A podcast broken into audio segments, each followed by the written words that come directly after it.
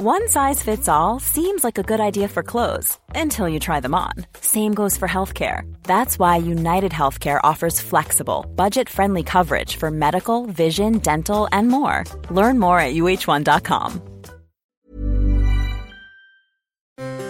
Perle d'histoire.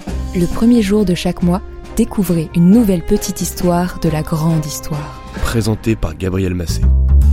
Bonjour à tous, vous allez découvrir dans cet épisode l'un des plus intrigants espions de l'histoire de France, le chevalier Déon devenu la chevalière Déon, avec ce mystère tout au long de sa vie, était-ce un homme ou était-ce une femme?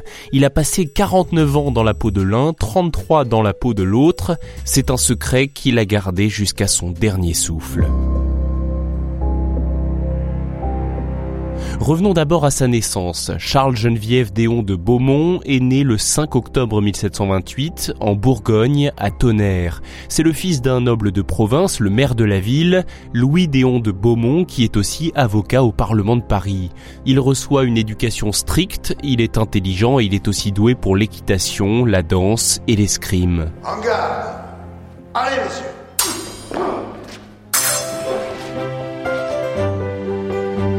Élève brillant, Charles Geneviève suit à Paris les cours du prestigieux collège Mazarin, dont il sort diplômé alors qu'il est tout juste âgé d'une vingtaine d'années. C'est aussi un beau jeune homme, et comme il a de l'esprit, il est à l'aise en société. Dans les salons, il s'intègre parfaitement, et c'est à cette période de sa vie d'ailleurs qu'il adopte le titre de chevalier. Certains nobles de son entourage s'étonnent juste parfois de sa tempérance, il ne recherche pas particulièrement les faveurs des femmes, mais pas non plus celles des hommes, alors qu'il aurait tout d'un remarquable séducteur. Comment est-il? Très charmant, très gentil, très gentil, très bien élevé, très, très bien, très talon rouge. très Vraiment bien. gentil. Oh, très gentil, À très ce gentil. point-là. Oh. À Versailles, quelques années après être monté sur le trône, le roi Louis XV a mis en place le secret du roi, un réseau d'espions qui lui permet de mener une diplomatie parallèle, discrète, qu'il supervise personnellement. Le secret du roi, c'est un peu l'ancêtre de la DGSE, les services de renseignement français actuels. Par l'intermédiaire du prince de Conti, Louis XV invite le chevalier Déon à devenir l'un de ses agents secrets en 1756. Je suis certes agent secret, mais je n'en suis pas moins français. Il existe une légende, très certainement fausse ou exagérée, sur la première rencontre entre le jeune Déon et le roi. Je vous la raconte même s'il est très probable qu'elle tienne bien plus du roman que de la réalité. À l'occasion d'un bal costumé à la cour, la comtesse de Rochefort aurait poussé Charles Geneviève Déon à s'habiller en femme. Au cours de la soirée, Louis XV, charmé par la demoiselle, l'aurait invité à venir dans le petit cabinet du roi pour faire plus ample connaissance, si vous voyez ce que je veux dire. Jusqu'à ce que Charles Geneviève déclare À vrai dire, je ne suis pas tout à fait celle que vous croyez. Pour sa première mission, le chevalier Déon est envoyé dans l'Empire russe. Son objectif, poser les bases d'une alliance entre les Bourbons et les Romanov. Pour cela, il doit approcher l'impératrice Elisabeth Petrovna et il entreprend de s'intégrer dans la noblesse russe. Charles Geneviève Déon est indéniablement doué, il trouve les bons contacts, les exploite avec justesse et obtient un traité d'alliance franco-russe. C'est une réussite remarquable. Le chevalier Déon retraverse donc l'Europe au plus vite pour annoncer lui-même la nouvelle à Louis XV avant les émissaires officiels. Voici le document, Majesté. Le roi le félicite, c'est une consécration pour Déon. Il reçoit aussi de Louis XV un cadeau, une tabatière en or. Il se voit également élevé au rang militaire de capitaine de dragon. Sire, aucun homme dans votre cour ne vous est plus dévoué que moi. J'ai donné mon arme et mon cœur au service de votre divine destinée. Alors vous avez peut-être déjà entendu une version différente de cette histoire en Russie. Dans ses mémoires, le chevalier a raconté y être allé déguisé en femme, en prenant le nom de Lia de Beaumont et en devenant la lectrice favorite de la tsarine Elisabeth Petrovna. Toutefois cela ne tient pas, il existe différents éléments et témoignages qui prouvent le contraire. En fait, on le sait, Déon a lui-même romancé sa vie, créant autour de son personnage de nombreux mystères. Pendant la guerre de Sept Ans, le chevalier Déon s'est illustré au combat. Blessé à plusieurs reprises, il recevra pour cela une croix de Saint-Louis. Cette guerre que l'on peut considérer comme le premier conflit mondial a duré de 1756 à 1763. Elle va coûter extrêmement cher à la France, défaite par l'Angleterre et la Prusse. Déon est alors de nouveau envoyé en mission, cette fois à Londres, en quête d'informations qui pourraient aider la France à négocier le meilleur traité de paix possible. Le traité de Paris sera un terrible coup porté à la puissance mondiale française, qui perd à ce moment-là une grande partie de ses territoires coloniaux, dont le Canada. Oh le coup dur. J'arrive pas à y croire. Après ce cuisant échec, Louis XV veut sa vengeance. Il envisage alors un débarquement français en Angleterre. Pour préparer une telle opération encore tout à fait secrète, il envoie le chevalier Déon.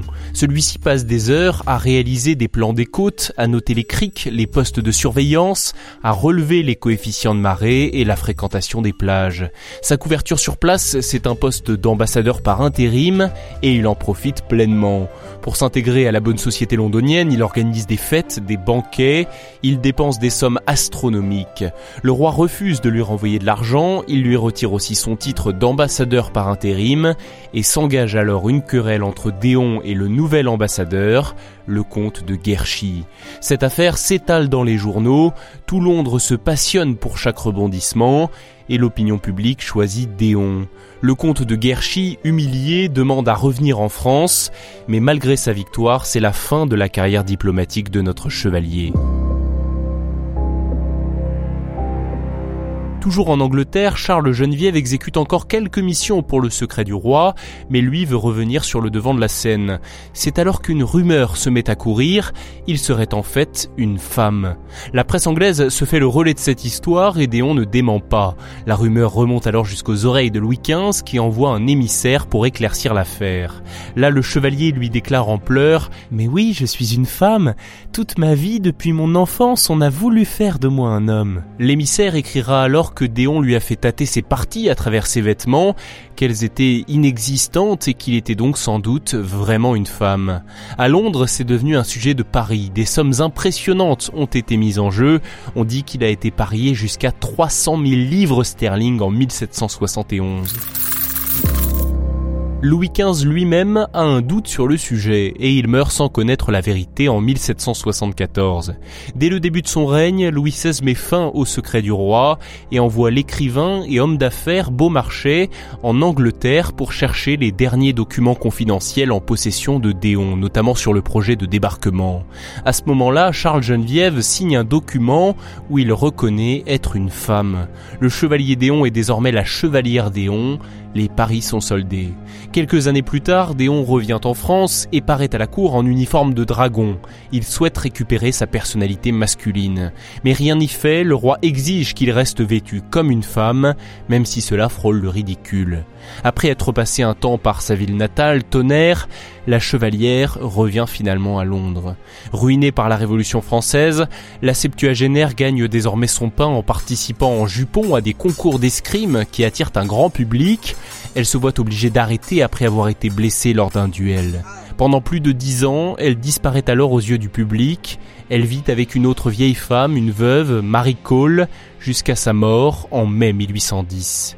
Mais lorsque Mrs. Cole fait la toilette mortuaire de sa vieille amie, que voit-elle? Un organe génital masculin. La chevalière était en fait un chevalier. La veuve va chercher des voisins, des amis, des témoins qui constatent avec elle la véritable nature de feu Charles Geneviève. Marie Cole trouve aussi son testament, c'est celui d'un homme. Moi, Charles Geneviève Déon de Beaumont, déclare avoir l'absolue volonté d'être inhumé dans mon uniforme de capitaine de dragon, mon casque sur la tête, mon épée à mon côté et ma croix de Saint-Louis épinglée sur ma poitrine. Ma chère amie Marie pourra revendre à son profit mes diamants qui ornaient ma croix de Saint-Louis, seul le symbole de cette dernière a de l'importance pour moi. Je lui laisse aussi ma tabatière en or, offerte par Sa Majesté le roi Louis XV, auquel je dois tout. Le mystère est éclairci, le chevalier Déon était un homme, même si de nombreuses questions restent sans réponse, à commencer par celle-ci. Pourquoi, à la mort de Louis XVI, cet espion travesti n'a-t-il pas repris sa véritable identité?